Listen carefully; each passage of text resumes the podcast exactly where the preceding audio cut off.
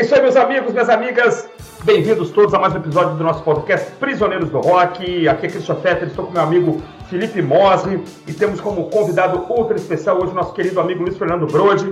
Vamos falar hoje sobre um álbum que está fazendo aniversário, o disco Porcupine, daquele quarteto de Liverpool que não são os Beatles, o quarteto Echo and the Bunnymen.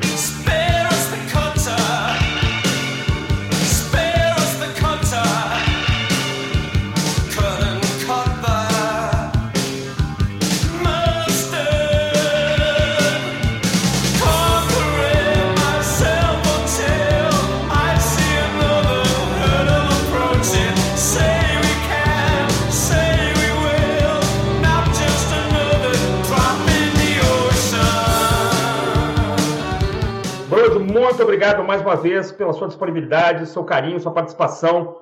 O que, você quer dizer aí sobre Echo and the Bunnymen? Como é que essa banda entra na sua vida? Bom, obrigado, pessoal do, do Prisioneiros, né? Mais uma vez aí, aceitei o convite. Cara, vocês vão me convidar mil vezes, eu vou sentar, aceitar as mil vezes, porque Combinado. é muito bom vir participar aqui. Falar de música é muito bom, né, cara? Quando o papo é bom e quando o papo flui, assim, a gente. Cara, o papo gostoso, e com a banda que a gente gosta, então melhor ainda, né? Assim, curiosamente, cara, não tenho quase nada do, do é, Echo and the Bunnymen. Eu tenho Crocodiles, né? E eu tenho aquele disco de 87 lá. Acho que é só Echo and the Bunnymen, né? Eu conheci a banda é, meados de anos 2000, assim, quando uh, eu tinha uma banda chamada Radiophonics, né? Em que a gente tinha um sonho, eu já contei essa história, mas enfim, a gente tinha esse sonho de ser músico famoso, né, cara? E eu, a base toda, assim, da nossa história musical, até hoje os, os, meninos continuam, né? Mas quando a gente era um quarteto também, como o Echo and the Bunnymen, era o Britpop. Sempre foi o Britpop, né, cara? Britpop e tudo mais. E a gente tocava Lips Like Sugar. Sempre foi uma música que fez parte do nosso repertório. E a partir daquele momento eu tive uma conexão com a banda, né, cara? E aí então eu fui descobrindo um pouco mais. E hoje é uma banda que eu tenho muito carinho, assim, até porque eu sou um cara que sou apaixonado pelo som dos anos 80, pós-punk, toda essa leva aí. E o Echo de Bunnyman é muito bom. Se você não conhece, cara, você não sabe o que está perdendo. Bom, quem acompanha a gente aqui já deve ter percebido que eu era um adolescente meio esquisito, né, cara? Eu só gostava de umas coisas meio deprê, assim. Um som, esse pós-punk inglês era predominante na minha vida nessa época, segunda metade dos anos 80, assim, quando eu comecei a escutar música mais a sério. E, então, assim, era meio que obrigatório a gente gostar disso tudo, porque estava tudo na mesma onda, assim. Pra gente, nessa época, era como se fosse tudo uma coisa só, né? The Cure, Seals, New Order, Joy Division, Smith, Simple Minds, The Cult, Bauhaus e o Apple. Até U2, né? Até U2 era tudo uma coisa só, então a gente gostava disso tudo com essa postura assim, meio macambuza, meio blazer, né? Que a gente se achava diferentão. Assim. Mas esse disco eu fui conhecer um pouco depois. Eu conheci o Echo primeiro com a coletânea, de 86, Songs to Learn and Sing. Depois o disco de 87, né? Esse aí que vocês também falaram. E aí depois o Ocean Rain. Eu fui, aí eu fui retrocedendo até chegar no primeiro, assim. É, então Porcupine eu fui escutar um pouco mais para frente já nos anos 90, assim, e quando esses discos apareceram aqui novamente em CD. É, eu acho que esse disco, cara, ele pega uma, um momento muito especial da banda. Eles tinham feito os dois primeiros discos de uma forma mais crua, ainda numa banda tão pouco experiente, estavam fazendo muito show, excursionando muito. E em 80, 81, quando eles lançaram esse disco, em 82 eles fazem só show e não conseguem gravar, não conseguem compor nada novo. Eu ia perguntar sobre esse ato, né, que tem do segundo. Foi por causa do show mesmo, de compromissos? É, eles estavam fazendo muito show, mas depois eles não conseguiam compor nada. Eles estavam sem repertório hum. e a banda entra meio que em crise. Aí é aquela coisa, né? A galera começa a pegar muito tempo de estrada, é, começa a rolar algum estresse, começa a rolar muito álcool, drogas, aquela velha história. Ihu! Sempre, né? Pé na jaca! É, só que isso estava atrapalhando assim, a, a, harmonia do grupo, eles não sabiam exatamente para onde que eles queriam ir e tal. Tanto que a primeira música desse disco, o primeiro single desse disco, sai em maio de 82. 82, é Back né? of Love. Né, que foi, Back of Love. Fizeram essa música porque eles iam participar de um, de um programa do, do famoso John Peel, né, aquelas Peel Sessions né, da rádio BBC. Peel Sessions. E eles tinham feito um acordo que eles apresentariam material novo, então tiveram que compor rapidinho The Back of Love, assim, meio que na agonia, assim, na pressa, aquela coisa de prazo final, né? Mas, assim, no restante do ano eles não estavam conseguindo entregar o repertório, e quando eles mostram o disco para a WA, para a gravadora, a gravadora recusa. Manda eles voltarem e gravar tudo de novo. Olha só. Então, só na virada de 82 para 83 que eles conseguem finalizar o disco com um detalhe, né? O disco fica pronto com a adição das cordas de um músico indiano chamado Shankar, que não é o Ravi Shankar, não é É outro, né? Nem é da família, nem é da família. Nem é da família, só uma coincidência de também ser indiano e ter esse sobrenome. Né? E também ser músico. e já tinha um currículo bacana nessa época, né? Ele estava há pouco tempo nos Estados Unidos nesse período, mas até hoje está aí ele tem uma dupla com a sobrinha, se não me engano, há alguns anos já. Esse cara dá o tempero para esse disco, né? Realmente ele. É verdade. Ele acrescenta duas coisas, né? O, uma criatividade a mais em todos os arranjos e um toque de orientalismo psicodélico, né? Porque imediatamente essas coisas orientais nos remetem aos, aos anos 60 dentro de uma banda de rock. Você, uhum. claro, na mesma hora vai lembrar, ah, George Harrison. friend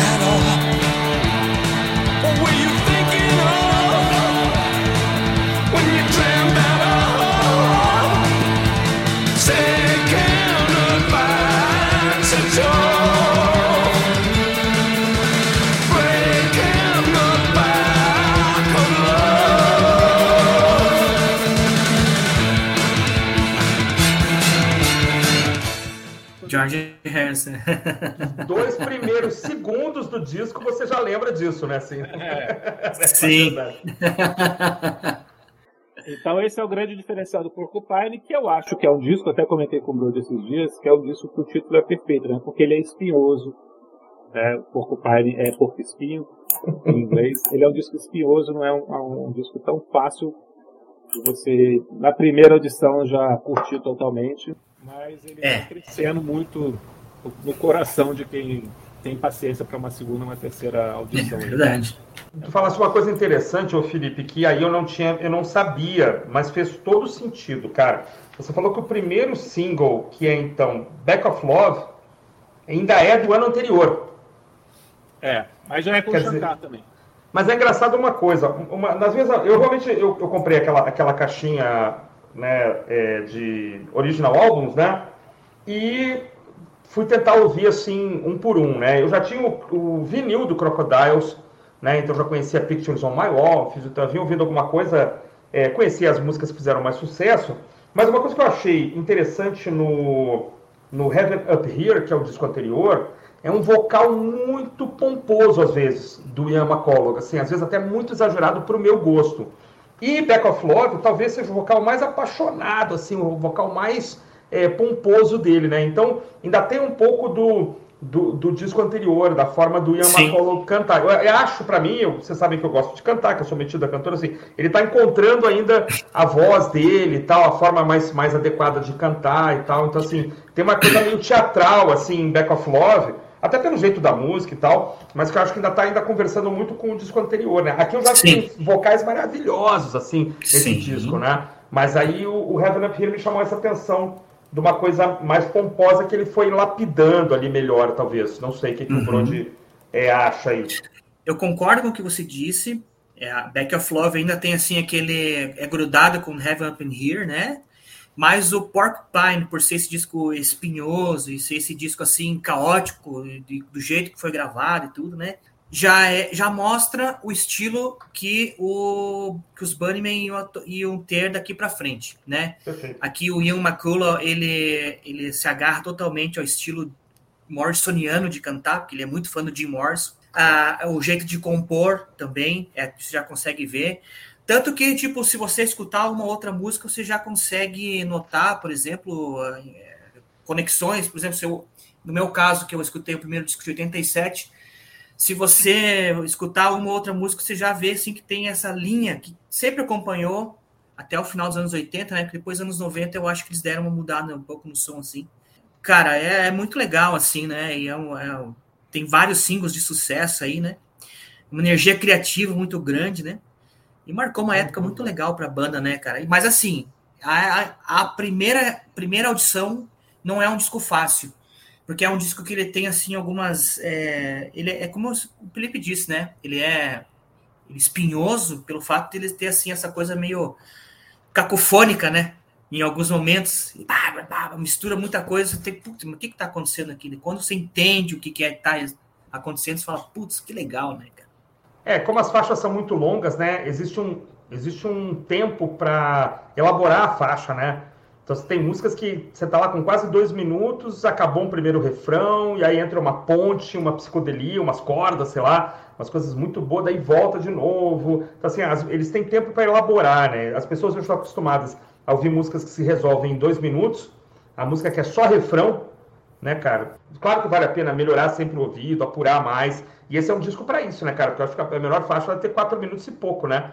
Então a banda tem esse tempo de elaborar as músicas, isso é muito legal. E acho que antes de. Eu queria, a gente tem que falar dessa capa, né, cara? Mas antes disso, eu tinha notado aqui a ficha corrida desse Shankar, cara. O cara é fantástico, né? Ele montou uma banda com o John McLaughlin, lá nos anos é. 70, chamada Shakti, que é uma banda que fazia uma mistura de som ocidental com oriental. Tocou com Frank Zappa.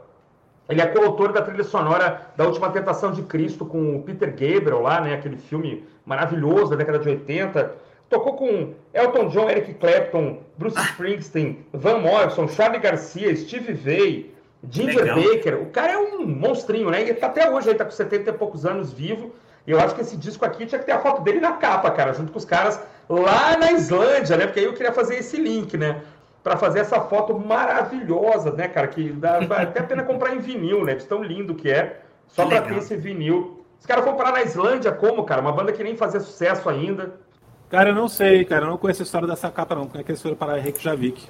Eu vi agora esses dias também. Reykjavik, né? Eles fizeram algumas filmagens lá também. Tem um, na época saiu um VHS com 5, 6 músicas, 5, 6 vídeos desse disco. E tem filmagens lá também. Cara, eles têm um, um apreço por capas muito grande, né? Desde com sempre. certeza. Com certeza. Nos, nos anos 90 caiu um pouquinho, mas os discos dos anos 80, tirando de 87, que é muito simples, né? Que é só os quatro ali na capa mesmo mas os, os, primeiros discos são maravilhosos, assim, né? Eu acho de Heaven Up Here, eu acho a capa da coletânea incríveis. Né? Agora, da onde que veio essa ideia da capa ser na, na neve ali? Eu acho que, que é legal porque combina, inclusive, com o que o Brody escreveu, né? Cinza e profundo, né? Cinza e profundo. Cinza e profundo. Eu acho que essa imagem que parece que eles estão à beira de, de acontecer uma tragédia aqui, né? Tem uma declaração aí do Macula que ele fala que eles não sabem como que eles não caíram ali. É. Nessa, quando eles fizeram isso, porque era perigoso, né, cara? Se você pega, pega e vai ver mesmo, eles estão, estão muito. Cara, pertinho desse, dá um passo em falso, já eram os caras, né? Mas assim, a capa ficou maravilhosa, cara. Linda demais. Eu li que por algum motivo eles estavam com orçamento, assim, a gravadora soltou uma grana para arte e tal, tava com a, os cofres abertos lá e deu, deu para ir até a Islândia. Que eu li foi isso, que tinha sobrou dinheiro para arte da capa e os caras foram fazer assim, então vamos gastar esse dinheiro e foram para lá. Mas não sei, não sei se é Sim. verdade. Mas que é uma, não sei se é uma cachoeira, parece ser uma cachoeira, né, cara, congelada. Sim. É, esse lugar chama-se Catarata de Gorfolos, lá na Islândia. Que beleza. Ah, mas aí um detalhe legal em relação a essa questão da, da, comparação da capa com o som é que um disco que, que a gente chama de sombrio, profundo e cinzento, a gente não imaginaria que seria comercial, né? Mas Sim. ele é o disco com o single com melhor posição, né, é The Cutter, que chegou no oitavo lugar na parada britânica. E o álbum chegou no segundo lugar na parada britânica. Segundo, é. A uhum. colocação da banda na história. Nem ah, não sabia. Nem, nem o de 87 tiveram essa mesma posição. É verdade, o... foi o disco que mais teve. É, o disco de 87, né, que, é, que chama só Echo the Bunnyman, vendeu mais ao longo do tempo, mas ele não chegou numa posição alta na parada, igual esse daqui.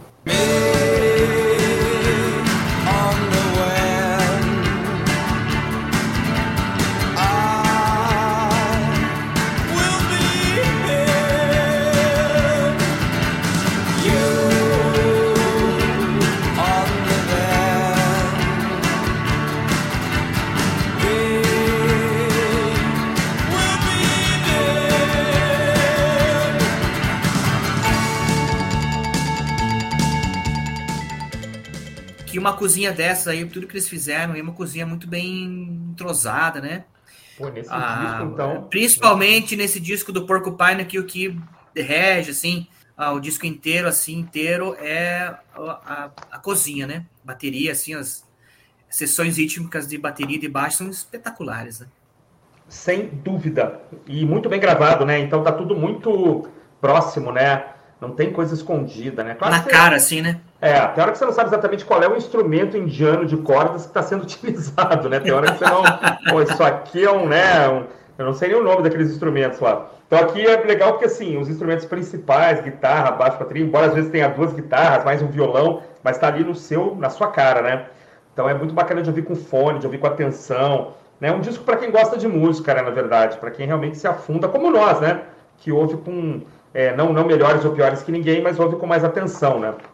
É um disco, cara, é bom. É, um, é o que eu falei, é um disco que no começo não vai agradar. Até se você tem curte qualquer outro tipo de estilo, você vai achar ele esquisito no começo, né? Uhum. É, tem como esse, é bem assim, bem cinza mesmo, bem profundo, mas depois que você começa a entender um pouco mais da história, do, do, do contexto onde ele estava inserido e tudo mais, você consegue, você percebe que o disco é uma obra-prima, assim, e, poxa, eu fiquei mais fã desse disco por um detalhe que acho que ninguém percebeu, mas quando eles saíram lá das sessões do Peel, Sessions em 82, né, ah. eles chamaram o mesmo cara que tinha coproduzido o álbum de 1980, o Crocodiles, né, para produzir o Porcupine. E o nome desse cara não é nada mais, nada menos que um Brody. Então ele é um Brody, ah. né? E aí eu fiquei mais fã desse disco por causa disso, que eu acho que esse cara deve ser meu parente meio de longe, com assim. Certeza, com certeza.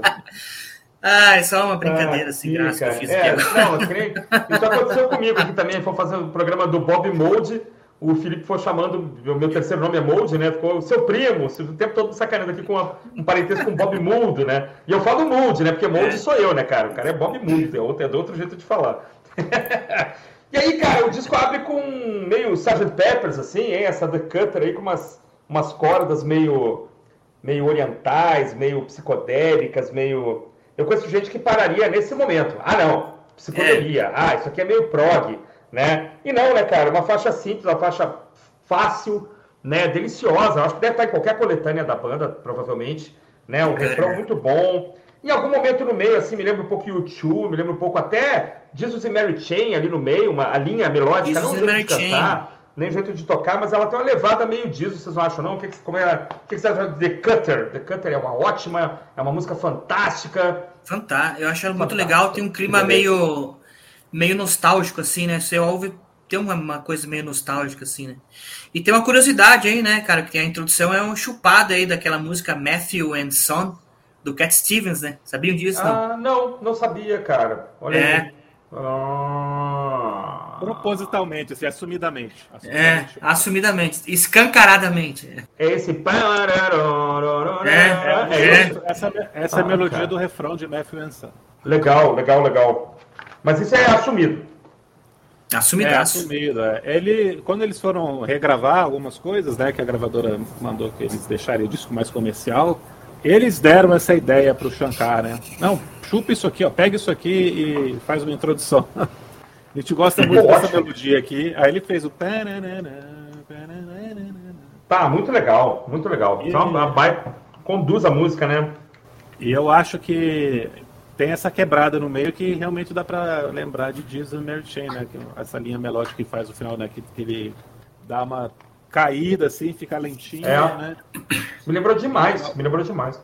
Você acha que é a melhor do disco para vocês, não? The Cutter é a melhor, não? Não. Oh, resposta enfática. De jeito nenhum. Mas foi single, né? Single de maior sucesso da história da banda.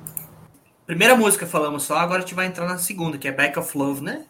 Perfeito, Back of Love, que, é, que era o primeiro single, né? Primeiro single lançado em 82, né? Eu ainda acho que essa música é uma música, se você ouvir ela assim, ela tem um, uma atmosfera bem atual, assim, com que o pessoal de hoje em dia, algumas bandas que estão fazendo esse revival conseguem ter, né? E eu sempre, sempre assim, cara, depois que eu comecei a ouvir mais esse disco agora, eu achei que ia ter uma vibe meio I Will Follow do tio, assim, tem uma levada que me lembra isso. Não sei a vocês, mas ela até aquele comecinho, aquela guitarrinha e tudo assim. Aliás, o era muito comum nessas, nessas bandas todas aí desses, dessa, de toda essa época serem meio que uma parecida com a outra, né? Então não, não poderia ser diferente com o Echo de Bunnyman também. Aqui a gente tem uma amostra dessa coisa meio épica de, de, música crescendo também, né? Essa coisa meio galopante, assim, que eles conseguem colocar. Isso. Frenética, né? Eu gosto muito desse staccato da guitarra que tem no meio, né? Tec, uhum. tec, tec, que aparece ali, muito legal. É, cara, eu gostei dessa sua comparação com a Follow. Tem a mesma, o mesmo clima, a mesma atmosfera, assim, também, né? Dessa coisa acelerada. É, cara, eu acho também... Aliás, eu já vou adiantar, eu acho que o lado A é impecável. Todas as faixas são excelentes. E aqui continua mantendo no nível altíssimo, cara. Eu gosto altíssimo. muito e eu acho legal que é um disco que a gente está chamando aqui de sombrio, de complicado, mas ele tem um clima muito para cima, cara. Na maior parte do tempo as músicas são animadas, assim. Essa é uma delas. Tá, eu vou, eu vou discordar, assim, do lado A por uma faixa que não me empolga, mas eu chego lá, a gente não tá nela ainda não. É, Back of Love é, assim, muito legal, bateria muito boa, contrabaixo muito bom, muito bem tramado, né? E os timbres da guitarra são muito legais, né, cara? O cara consegue realmente tirar um, uns sons assim. E isso que o Brody falou, né? Eu acho que os, alguns guitarristas que são muito peculiares, né? Como o The Ed e aqui também o Will Sergeant, né? É, guitarristas que tem que foram atrás assim da coisa do timbre, né? De um timbre um pouco diferente, da combinação. Né? Às vezes uma guitarra mais limpa, com uma guitarra um pouco mais suja e tudo ali meio misturado. Às vezes aparece uma guitarra acústica no meio. Aqui não, não necessariamente é. aqui, mas o Will Sergeant é um cara muito inteligente, né? Assim, a banda, eu acho que aqui, e acho que o vocal aqui é bem, bem dramático também. Eu acho que é o vocal mais parecido com as coisas que eu escutei do Heaven Up Here, né? Do disco anterior. Bem dramático, mas é não tão exagerado. Eu acho que no, no Heaven Up Here tem momentos que eu, pelo que eu peguei, pelo que eu escutei, ele tá um tom acima do que eu acho, assim, uh, muito legal. Eu, eu acho que ele, às vezes ele vai um pouco além ali, você fica um pouco assim, hum, precisava disso tudo não, Ian. Tava bom ali naquele, naquele patamar. Mas é totalmente subjetivo, né? Totalmente subjetivo. Mas essa é uma ótima música ainda. Eu vou discordar porque eu acho que tem uma música no lado A que não me pega, mas não é essa. Aqui, por enquanto, tá tudo bem. E aí, para mim, vem uma das melhores músicas do disco. A terceira, My White Devil. É, puta, muito bem trabalhada, instrumentos Sim. exóticos, vocais muito bom, tem aquele meio com umas percussões, sei lá o que, que é aquilo, se é uma marimba se é um xilofone, se é uma guitarra. Eu é uma celesta. Eu Pode ser uma celesta, perfeito. Eu, é. eu fiquei com o xilofone na cabeça, aqueles xilofones de madeira. Pode ser, eu fiquei na dúvida. Eu não consegui achar. É, eu não consegui identificar também. E não tem na ficha técnica, né? Não tem na ficha não. técnica. Não tem, não tem, cara. Nem Demais, cara. Musicão. Pra mim, talvez a segunda melhor música do disco, a terceira. Tá ali no top 3 fácil, My White Devil tem a assinatura da banda aí, né? Em determinados momentos da música, ela me lembra um pouco de Lips Like Sugars. Tenta comparar assim, tipo, ouvindo agora, ah, pode ser, né, cara? É. Baixo, talvez, não sei. Enfim, tá, tá, eles tem a impressão. Já, né? Lips Like Sugar é. estava no ar ali, né? Me parece. Eles vão pegar dali a pouco Lips Like Sugar no ar, né? Ela já estava. Ela aparece assim no, no, em outras faixas, assim, né? A, ecos, assim, né? Sombras do que viria Sim, a ser. Sombras, né? Lips né? Like Sugar, é perfeito. Eu, eu concordo plenamente. Não, sei o Felipe. É, não tinha pensado nisso não. Vou, vou escutar as duas para tirar comparar. essa aí. É, para comparar. é, me chama muita atenção, como a gente falou, né? Essa, esse xilofone, essa celesta aí, que é, é, uma coisa muito inusitada, né? Essa colagem de som aí não convencional é uma coisa que surpreende, que dá o tom dessa música. É, ela tem esse tom dramático também. E eu acho que ela me, me remete um pouco a um Bowie pós-Berlim, antes do Let's Dance, que é o Scary Monsters. Boa! Boa, isso aí. Bem lembrado. Bem lembrado. Só aqui no Prisioneiros e no Minha Vida em Vinil você pega essas comparações, cara. Em nenhum outro lugar. Bem lembrado. É, tem uma coisa aí, né? Desse, é, do melodrama, exatamente. Que eu acho. Melodrama, não, é o melodrama pejorativo, não, não, né? Mas é, esse, esse, tom épico que você coloca no que não é. Por isso que eu tô chamando isso, de melodrama. Perfeito, né? perfeito. Porque não precisaria ser épico, né? Perfeito. Como acontece na próxima faixa demais. Apesar de ser uma música é. pop. Chegamos na faixa que talvez não, me, não tenha me empolgado tanto, que é Clay.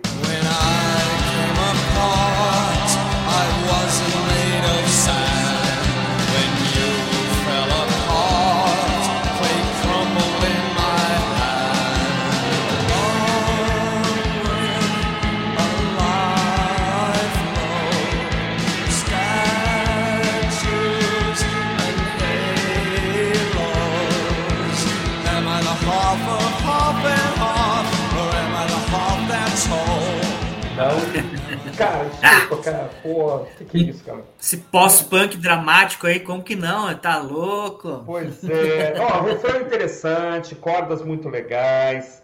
Não sei, eu não sei, olha, não sei se é a velocidade dela com a qual eu não concordo, acho que ela, ela podia ser um pouquinho mais lenta. Se é o tom da voz, alguns momentos do Ian, que ele, não sei se ele tá mamado, se ele ficou grave demais para ele. Tô sendo chato, assim, chato, chato, chato. A única faixa do disco que eu não terminei assim, yes, que sensacional! Essa realmente, tá, é uma música boa, interessante, mas não é. Ela perde demais para as outras aqui, na minha opinião. Não, eu acho, acho surpreendente porque ela tem um formato muito pop canção, na minha uhum. opinião. Ela é. é. então, ela é muito grudenta, muito agradável de primeira, assim, ao contrário de outras coisas que são mais esquisitoides nesse disco. É, eu gosto muito dessa coisa meio, meio Sinatra cantando folk, assim, que seria uma coisa. Né? A música não pede, ele joga isso para cima, né? Que é o que ele isso. faz aqui. Então fica mesmo muito, muito grave em alguns momentos, sabe? como se fosse um cantor dos anos 40 cantando a música moderna. Tipo, o Nelson é, Gonçalves cantando Nelson... ainda cedo, né? Ainda é cedo, é. é. Mas assim, tô ah, exagerando, cara, não chega a esse ponto, mas é um é. pouquinho por aí, né? Ele tá sendo melodramático, como a gente está falando aqui, está sendo um pouquinho exagerado, mas eu acho que funciona demais, cara. É uma música deliciosa. Sim. É, eu acho que ela está numa posição aqui dentro do, do lado A que ajuda demais, porque My White Devil tem um clima e Porcupine tem outro completamente diferente, então ela é um respiro aqui mais alegre. Bruno, sua opinião sobre Clay? E o que, que, é Clay, hein, cara? É nome próprio? O que, que é? é... Não uma sei. tradução? É, é, eu acho que é cerâmica, se eu não me engano. Cara. Ah, tá. Hum, faz sentido. Tá. Faz sentido. Tá, eu acho que vocês já falaram tudo sobre ela, é bem isso aí mesmo, cara. Eu gosto dela. Eu gosto desse clima aí, cara. Porque, cara, eu não tenho muito o que falar. Não tenho muito o que falar, cara. Eu, eu curto demais essa, essa onda aí. O placar marcou 2x1. 2x1. tá certo. E a faixa título, Brody? A faixa título, Porcupine, posso, posso, não sei, me corrijam. É uma música linda e complexa ao mesmo tempo, né? E assim, uma coisa que me chamou muita atenção, cara, no refrão é aquele uau, uau, uau, uau, uau, que tem assim, que é muito legal, sabe? Aquele synthzinho. Eu gosto dela. Eu gosto dela, é uma música bem poderosa. Poderosa, essa é a palavra. Legal. Eu acho bacana assim, ela começa com os climas. Várias faixas tem isso, né? Um clima meio estranho, meio exótico, né? Me lembrou umas coisinhas do Kiss Me, Kiss Me, Kiss Me do The Cure. Aquelas The faixas Cure. Exóticas lá do The Cure, do Kiss Me. É, o vocal eu achei equilibrado, ele tem de novo o, o drama, né? Mas tá, tá, bem mais equilibrado. Acho a música muito interessante, fecha bem demais o lado A. Né? Não é das melhores, assim, né? Não vai estar no meu top 3, mas ela é muito melhor que Clay, na minha opinião, e ela, e ela casa bem com as, com as outras faixas do, do lado A. Do lado Te lembra The Cure de alguma forma, Felipe? Kiss Me Kiss Me? Aquelas faixas esquisitas do Kiss Me Kiss Me? Ou não? Não, The Cure que escutou. É, né? Com certeza, eu ia falar isso. Sim, sim, sim, sim. Não, não falei, não falei no sentido de inspiração, mas de uma lembrar a outra, só isso, só isso. Até é. porque em 83 o The Cure estava mergulhado na depressão, só não tinha essa coisa Total. ainda. Cara, eu, acho a, eu acho a faixa mais bonita de, na complexidade dela, é. transforma ela na faixa mais bonita. Ela é, hum. começa muito sinistra, meio melancólica, meio deprê, depois muda completamente ali com dois, três minutos, vira outra é, Ela dá um up assim, né? Ela é a mais psicodélica, né? Apesar do, do, das cordas orientais ficarem mais evidentes em outras, mas a, aqui o, o, o, clima mais psicodélico anos 60 é colocado aqui. É, tem um, um dedilhado do, do Will Sargent, meio flamenco, assim, que também é muito legal na metade da música, do, do meio para o final que também entra nesse clima. Cara, é muito anos 60. Total. Uma galera ali que teria muito orgulho de escutar os Bunnymen fazendo isso em 83, assim, 15, quase 20 anos, 15 anos depois, né? O que eles fizeram ali no Verão do Amor. Uhum. Eu adoro essa faixa, cara. Eu acho que ela. Linda, linda, um, linda, linda. Dá um tom assim para esse disco de uma grandiosidade muito legal, cara. Dá uma impressão, às vezes, assim, que os caras já tinham ali a estrofe, o refrão, estrofe, refrão, né? A impressão, é brincadeira, mas assim, ó. E agora no meio, o que, que nós vamos fazer? Ah, eu tive uma ideia. Vou meter umas cordas, vou pegar uma celesta, um xilofone, né? Umas, uns metais. É muito legal, assim, como, como a música é trabalhada, assim, né, cara? Ela tem uma é. sequência lógica, começo, meio, fim, não é aquela coisa que tem que acabar rápido, né? Eu acho muito legal, você fica imaginando os caras no estúdio, bom, e agora? Ah, chama lá o Shankar, o Shankar vai ter uma ideia boa para nós aí, vai meter umas cordas orientais e, e não é uma coisa forçada, né? Não é... Eu lembro de um filme do... O filme Letra e Música, vocês viram esse filme, né? Que o... Porra, tem. A guria, a guria tem que fazer uma música oriental, porque ela tem que dançar, né? A, a, a cantorazinha de começo de carreira, né? Não, tem que dançar e tem que ser uma coisa oriental. E aquela coisa forçada, né, cara? O clipe foi. The, claro. The Way Back of Love, né? É, Way Back, é, Way Back into Love, né? Acho que é isso, né? Into Love, é. É, é e a guria não, mas aí tem que ter um climinha, eu tenho que falar alguma uma palavra oriental. Aqui não, né, cara? Os caras estão completamente imersos nessa, nessa coisa Sim. Oriente-Ocidente. E eu li, assim, que esse, esse Shankar, essa banda que ele montou com o John McLaughlin, é uma das primeiras experiências, assim, na história de mistura de música oriental com música ocidental ali, fora do âmbito... Fusion, né? É, fora de um âmbito clássico, né? No âmbito jazzístico, né? Então, cara, perfeito para introduzir esses climinhas aí na música pop era esse cara, né? no rock, né, pós-punk e tal. Tal como os psicodélicos lá nos anos 60 fizeram, aqui 15 anos depois também, é, esse, esses sons continuam nos encantando, né? Continuam encantando esses músicos profissionais, né? Então, é, acho que isso, isso é uma coisa para ser falada também aqui. A change of skin will shed the tale hung on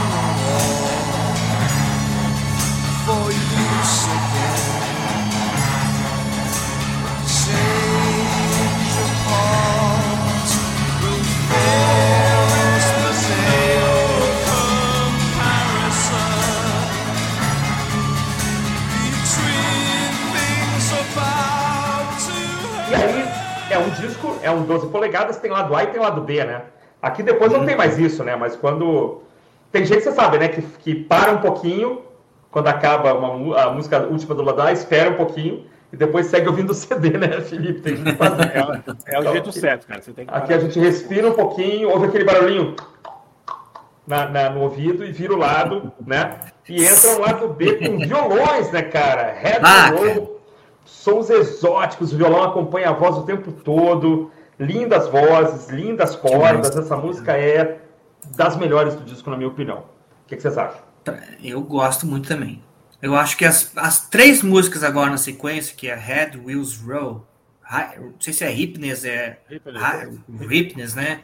E a Higher Hell, cara, são as três assim que são legais, mas elas elas não se saem talvez tão bem assim no disco inteiro né? Hum. Mas elas são músicas assim únicas, elas são músicas envolventes, né?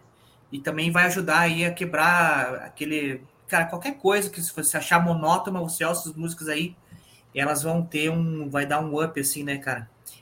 Esse álbum aí poderia ser monótono, chega nesses três momentos aí ela já fala, não, pera aí, tem um negócio diferentinho aqui no meio. Então essas três aí para mim ela tem essas essa sequência assim de, de ser um pouquinho destoada, mas muito legais também as três, né? É, eu concordo, cara. Eu acho que essas três aqui realmente elas têm esse mesmo clima, assim. É, elas não te surpreendem tanto como as músicas do lado A, mas elas não deixam o clima cair, não. O disco não cai de qualidade, continua sendo um, um lado B muito bom, mas elas não, não me surpreendem mais. É exatamente isso, assim. Mas eu gosto muito dessa coisa meio fogo psicodélico aqui nessa puxada de violão do começo de Heads You Roll Uhum. É, essa para mim é a que tem um, um clima mais YouTube, né? Que fazendo essas comparações inevitáveis aqui, ela lembra mesmo um pouquinho uhum. dessa mesma época. Uhum. É, já a Hipness eu gosto dessa coisa funkeada, esse grooveada que ela tem. Né? É, Aí, mais groovezinho. Assim. Diferente. Assim. Não é uma, uma, também não é uma faixa maravilhosa, mas é, vão para um outro lado. Eu acho legal que esse começo aqui, ele afasta um pouco o disco do que existia no lado A, que é uma coisa, uma sensação meio angustiante, cara, que o lado A me passa, assim, num bom sentido, né? Sim. Por incrível que pareça. Mas é uma coisa meio opressora, meio angustiante que tem nessas faixas, assim, né? De ser uma coisa muito é. complexa, muito complicada, assim, de sonoridades meio, meio cacofônicas, como o Brody falou. E aqui o, o, o, lado B tem dá esse, esse respiro maior, né? Então você tem um, um, uma música puxada no violão, depois você tem uma coisa mais grooveada, mais funkeada, assim, que te leva para outro lado.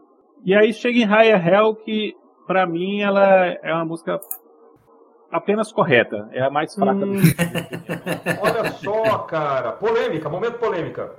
Eu acho que adrenalina baixa demais aqui. O, é. dá uma, uma esfriada. Acho que é o ponto mais baixo mesmo do disco aí. É, Apesar mas... de ela ter um, um, ela ter um lance legal quando você fala Higher Hell, né? Não sei se vocês é. perceberam isso de ouvir no fone de ouvido, mas quando ele está cantando no final lá, aquelas vocais que tem é. dois vocais de um lado de um headphones é uma voz, do outro lado do headphone é outra. Se você consegue, ele separa, se estão aqui na tua cabeça, o cara fica uma loucura, velho, no fone de ouvido. Eu achei muito legal isso daí.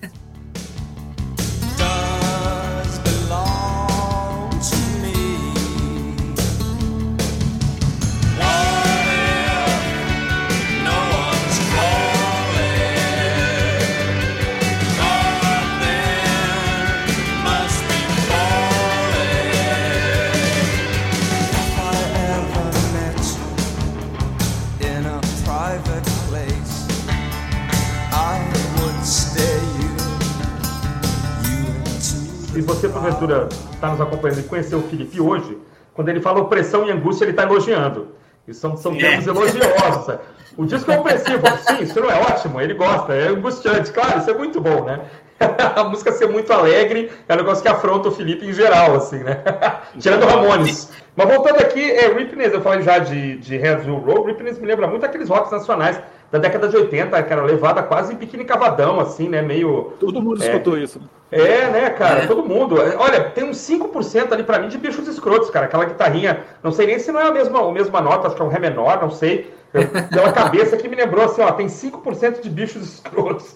É, mas é muito legal, assim, de novo, essa história do, da, da, banda não ter pressa, né, de fazer a música, né? Então, eu tava escutando isso em Ripness e tive esse, esse momento, assim, ouvindo hoje de novo, né, pra super se preparar para essa, essa nossa apresentação de hoje. É, você está ali com dois minutos e pouco, já aconteceu um monte de coisa e a música às vezes nem chegou na metade. Isso é muito legal. Né? Ainda tem um monte de coisa para acontecer e eu, eu não sei vocês. É, quando isso acontece, você fica assim: para onde esses caras. A música podia ter terminado. É. Né? É. Seguindo a, aquela estética dos Residents, né? Naqueles, aquelas músicas de um minuto, né? Cara, podia acabar, já tava tudo bem. Não, os caras têm mais dois minutos e meio pela frente, o que, que eles vão fazer, né? Nos dias de hoje você pensaria, vai entrar um rap, né? Não, os caras fazem aquele miolo e tal, aquela coisa instrumental bacana, né? E isso é muito legal em Higher Hell, na verdade, para fazer a ponte. Eu gostei muito de Higher Hell porque ela tem um clima, de novo, meio The Mission e tal. E eu gostei das guitarras no meio ali, é, meio desconstruídas, assim, me lembrou um pouco Gang of Four, na verdade. Aquela coisa meio cre, cre, cre, uma guitarra que parece que não é, vai aquela, estragada. É, e aí na hora, na hora me liguei lá com o Gang of Four e acabei achando uma música muito bacana, assim, é muito legal. Você gostei desse, desse. É como o Bruno falou, esse momento aqui do disco, ele é um momento totalmente diferente, né? Ele abre outras possibilidades aí, isso faz com que o disco não se torne nunca, né, cara, um disco monótono, né? E você tá ouvindo no CD, então, é, parece que saiu um sol aqui no gelo e deu uma derretidinha, assim, né? No... saiu uma nesga. É a, quinta, é a quinta de manhã que o Felipe falou, né? O momento do verão ali. Vai esquentar por algumas horas na, na, na, no inverno islandês, né? Eu gosto muito de todas elas, cara. Eu, eu, eu, como eu falei, eu tenho um problema só com a música do lado A. Aqui no lado B tá tudo bem, né? E aí nós temos, pra mim, e aí vocês, pô, não sei o que vocês vão achar, cara, mas a melhor música do disco, cara que é essa Gods aí, como é que é o nome dela toda? God, Gods, Gods, will, Gods will be Gods. Cara, pra mim, a melhor para, a eu, mais bem trabalhada e a melhor, cara, nessa última ouvida aqui. Eu curto ela, cara. E eu, o que eu gosto dela é, é, quando ela começa, ela tem, não sei se é um, um sintetizador, o que quer no começo, que parece um toque de telefone. Você percebeu isso que no comecinho parece. Plim, plim, plim. Uhum. Isso vai acompanhando a música o tempo inteiro. Mas o que mais é, o que eu mais amo nessa música, o que eu mais curti mesmo, cara, é o baixo da música, ela fica martelando o tempo inteiro uma nota só, tum, tum, tum, uma nota inteira, cara, cara. Esse negócio fica meio bem como, é, como eu falei no começo, um negócio meio cacofônico, né? No meio de toda essa caoticidade que é essa música assim, tal, é espetacular, cara. Espetacular, sacada genial dos caras. Mas cara, aquele comecinho com aquele trim, trim, trim que presta o telefone, na hora eu falei, nossa, cara, cadê, cadê amanhã? Eu já vou ali entender. Cara, eu qualifiquei ela como um pós-punk prog, cara. Ela é, ela é, um, sei lá, se existe mais uma música que seja assim, cara. E, essa, e ela dava implodida no meio, assim, meio, meio Marquimundo Television, né? Meio, ela destrói, desconstrói, depois ela volta com tudo. Sim. Termina de repente. Eu, para mim, essa, hoje, se tivesse que votar na melhor música do disco, é essa Gods, cara. Sensacional. Sensacional. Olha só, cara, eu achei que você ia preferir Porcupine. Mas eu tinha certeza que seria as duas que você. que uma das duas você ia colocar como a sua preferida. É, o cara me é, conhece. O cara me conhece. Gods Will Be Gods é uma coisa épica mesmo, é uma Legal coisa de prog. É, eu tive certeza também que o Brody ia se amarrar nesse baixo, porque ele está te martelando ali, é completamente inusitado nessa linha de baixo ali. É nada a repetição que fica ali. Eu gosto muito da, das mudanças de andamento, como ela vai crescendo, né? Como aqui você tem de novo aquela coisa opressora linda, maravilhosa que esse disco te transmite o tempo inteiro. é, eu adoro esse final, cara, abrupto também, que dá um, um, um susto assim, né? Que é, transmite muito essa angústia, assim, de repente você, é. a música acaba. Isso. É, ela é praticamente uma síntese do álbum inteiro, cara, porque você tem um Sim. pouquinho de todos os climas aqui, né, nessas mudanças de andamento, nessas loucuras instrumentais. É, cara, eu acho essa Porcupine assim, as músicas mais bem trabalhadas, mais surpreendentes, mais lindas que esse disco coloca aqui. Eu acho que as duas primeiras são singles pop maravilhosos, mas essas duas são as que você realmente tem que ouvir e entender o que, esse disco está querendo te passar. Perfeito. É surpreendente e é difícil você gostar de cara, assim, né? Não é uma música é. tão simpática, mas ela é maravilhosa.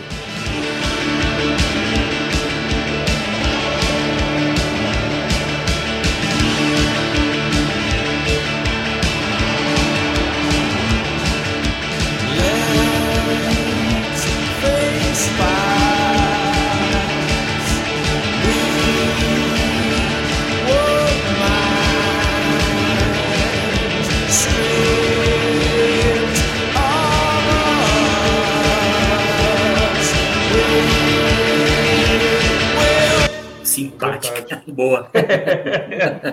e aí, cara, o disco termina né, com Blue Skies, cara. Som de água, palminhas. Eu acho que aí tem umas marimbas aí, um sonzinho de aqueles xilofones de madeira, né? Parece, não sei, posso estar enganado. É, acho que faz um contraponto perfeito à, à, à complexidade né, das faixas anteriores, né, como o Felipe destacou bem.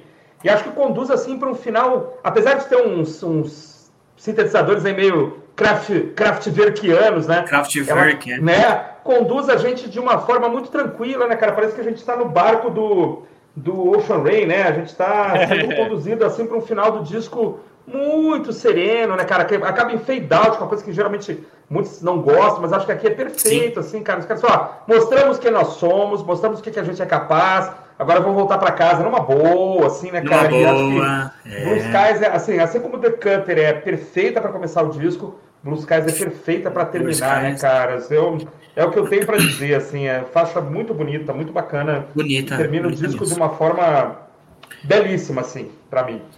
Os vocais bem fortes do Will McCullough, né, cara? Bem uhum. imponentes, assim. É uma música hipnótica, né? Uma música hipnótica, assim, tem um certo groove, um certo charme, né? Eu coloquei aqui uma ciranda psicodélica. Acho que é a Olha. melhor forma que mais, de melhor define essa música, uma ciranda psicodélica. É muito legal. Excelente. Excelente. É, é, vocês definiram muito bem, cara. É exatamente isso. Ela está realmente mostrando o caminho para Ocean Rain, né, que é o próximo disco. Uhum. Gostei dessa comparação aí, né? Você está uhum. navegando aqui em águas tranquilas para o próximo álbum. Ela é um synth pop, não tem como, né? Ela tem todo o clima do synth pop aqui, no astral dela, na construção os instrumentos estão sendo usados, ela parece uma música de, de, da época ali que se fazia, como um city pop. É muito mais leve do que o restante do disco, né? É um, um fechamento assim para você terminar sorrindo depois de tudo que você passou de gelado ali, de psicodélico. Parece, né? Uma... Sim. Acendeu uma fogueira ali no meio, né? É, é surpreendente, é uma coisa que o Echo raramente faz e escolheu muito bem essa música aqui para fechar. Esse descasso, cara, que. Tirando aí o, o Christian que não, não acha Clay muito boa e, e eu e o Brody colocamos a Raya um pouquinho abaixo, cara. Ainda assim, não, não chegamos a usar a, a, palavra faixa ruim, faixa fraca, né? É. Jamais. É, mas eu mantenho o que eu falei no começo, esse disco é espinhoso, eu acho que raramente você vai pegar alguém que vai. A não sei que alguém que já esteja muito habituado com esse tipo de som, né? Seja muito Sim. fã. Got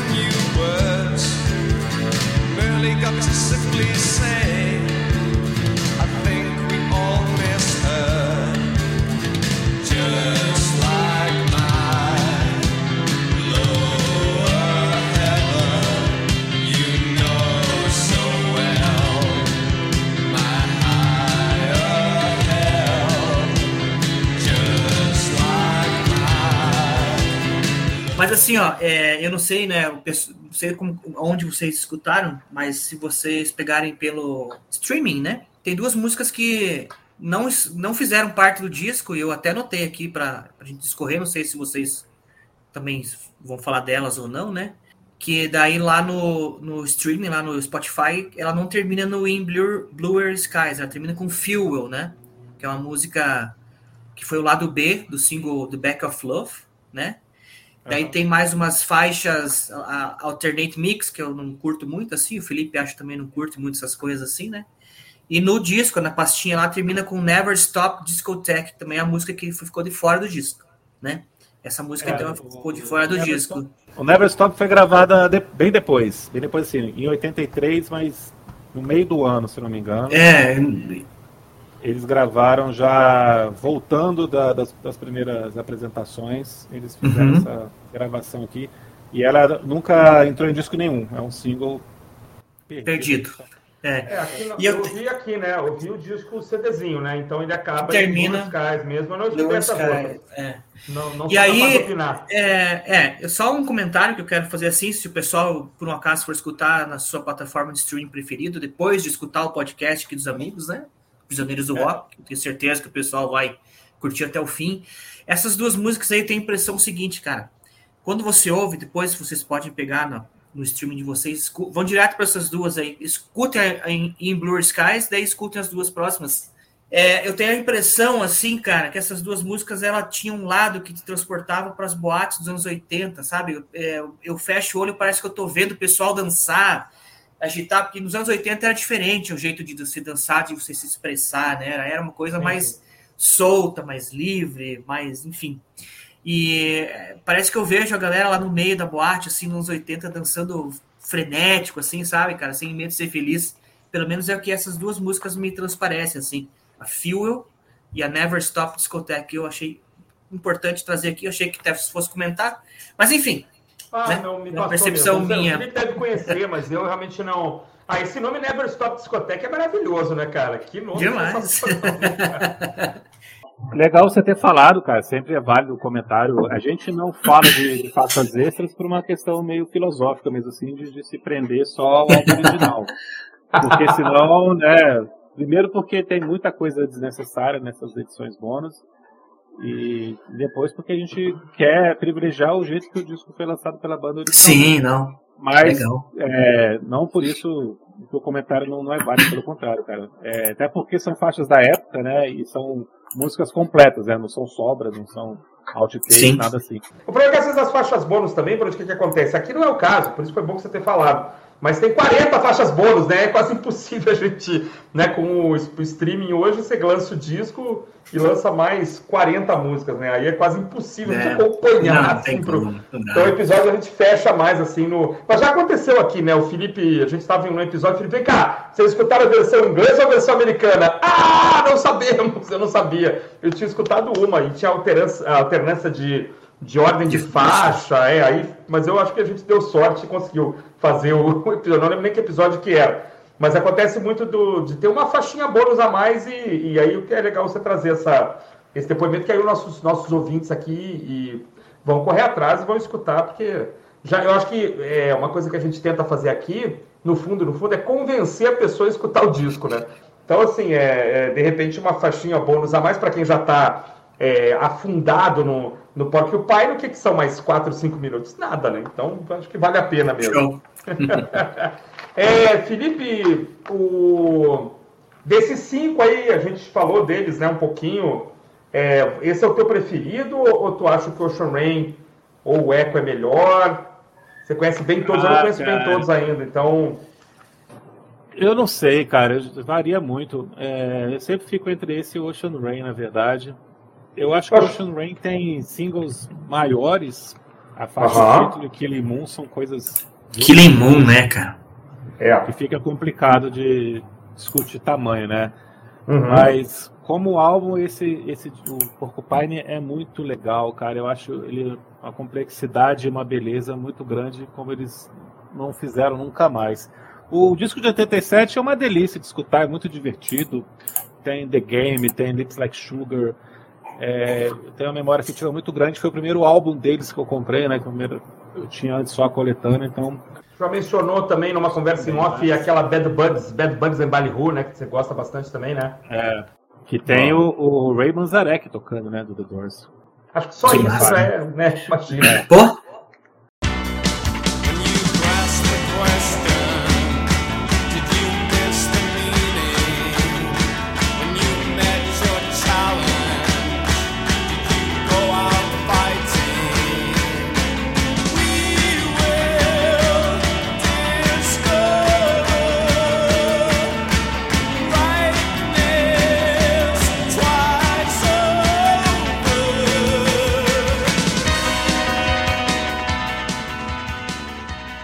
Mas assim, eu acho. Eu gosto do anterior também, cara. Eu gosto. Crocodiles eu acho um pouquinho mais fraco dessa fase inicial. Então, mas os outros eu. Tem um EP anterior ao Crocodiles, né? Gravado com bateria eletrônica? Ou é só o é, single é, de. Acho que é só de o Pictures on My Wall, né? Com bateria eletrônica, né? É, que é a Echo, né? A banda é a Echo, então. É por isso, isso é. ótimo. Isso é ótimo, né? Echo é a bateria eletrônica. É, e The Money era o trio, né? O Peter Freitas entra um pouquinho depois. E tem uma curiosidade também, o Peter Freitas é um pouco mais novo e ele nasceu em Trinidad Tobago. Olha e só. Ele, ele, era o único de família rica, cara. Então, assim, ele era estrangeiro, que nasceu fora da Inglaterra, né? É, ele era mais novo e, e, era rico. Então ele era zoado por causa disso tudo, que não faz nada sentido. Mas os outros zoavam, né? Você é o moleque riquinho, então ele era zoado. Isso, cara, isso deu, isso deu muito problema, cara. Ele sai da banda em 84 por causa desse clima que foi sendo criado entre eles. Caramba. Essas disputinhas, essas coisinhas de ficar pegando o pé e tal. Meio engenheiros do Havaí, né? Aconteceu isso também. É verdade. Mas ele, sai, ele saiu da banda, ele ficou mais de um ano fora da banda, inclusive eles começam a gravar o disco 87 com outro baterista. Aí, aí ele volta eles regravam tudo, fazem as pazes e tal. Eu me lembrei que o Sisters of Mercy também tinha uma bateria eletrônica que tinha nome, né? Era Dr. Avalanche, era isso? É, até hoje. Até hoje! Dr. Avalanche. é. Dr. Avalanche. É, o nome Echo, então, é o nome da, da bateria. Bunnyman é a banda, né? Isso é muito legal, é, né? É. Eles, são, eles são os homens coelho, é. Muito bem. Eu acho que a gente pegou bem aqui tudo sobre o álbum. É, como a gente comentou, é um momento único na história da banda. Esse disco é, costuma ser muito elogiado pela crítica, apesar que também é crítica, assim como eu, não se decide sobre qual é o melhor. Exatamente. Mas tá, o disco está fazendo 40 anos, é uma banda que a gente aqui no Brasil não conhece tão bem. Achei que era muito legal a gente poder comentar, sair um pouquinho do óbvio falar de um grupo que eu acho muito importante para essa Demais. dos anos 80. E sempre fez um, um, Foi uma das primeiras a, a sair do óbvio do punk pós-punk. Sim. Colocar tanta força na psicodelia, né? Isso já uhum. é um uhum. mérito muito grande para a banda. Demais. E, que estão aí, né? Só antes do Brody dar o, o, o boa noite dele, estão aí, né? É, tem discos aí de dois, três anos, né? quatro anos atrás, talvez, quer dizer. Não, estão aí, estão nativa. Virou uma dupla, né? É só o Will e o, e o Ian. É. Mas estão aí.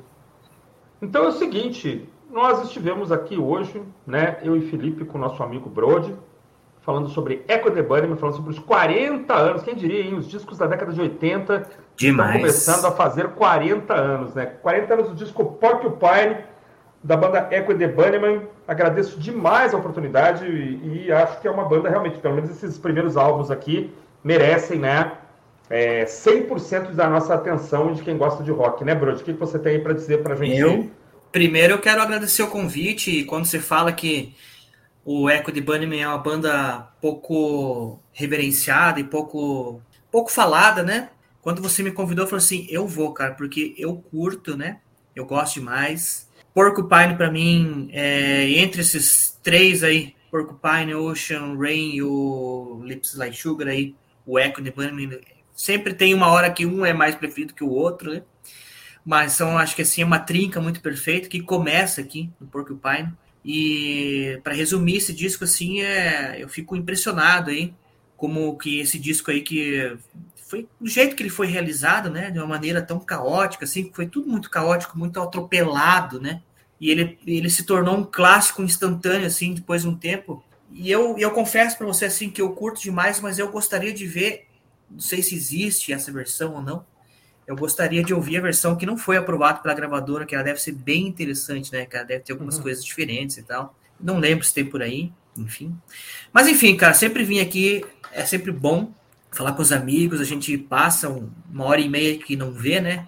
Mas fica o convite aí primeiro para vocês escutarem, né, cara, muito The Echo and the Bunnymen e aí descobrirem outras bandas dos anos 80 que fazem parte desse universo aí, que é muita coisa. Se você começar a juntar pontos, é muita banda, você vai ver que é muita coisa legal, né, cara?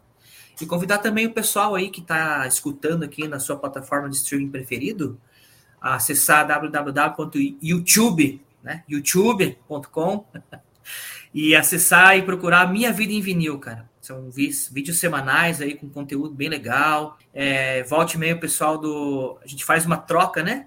O pessoal do Prisioneiros passa por lá também. A gente faz algumas lives e tem participado. A gente faz essa troca de informações que é é, é muito legal, cara, muito legal essa comunidade que a gente está criando aí com todo mundo que participa entre no nosso meio aqui. E cada vez mais feliz, cara. E só tenho a agradecer mesmo o convite, né? E já falei no começo aí, se vocês me convidarem mil vezes, pode contar mil vezes que eu vou estar presente. Obrigado. Maravilha, maravilha, Brody.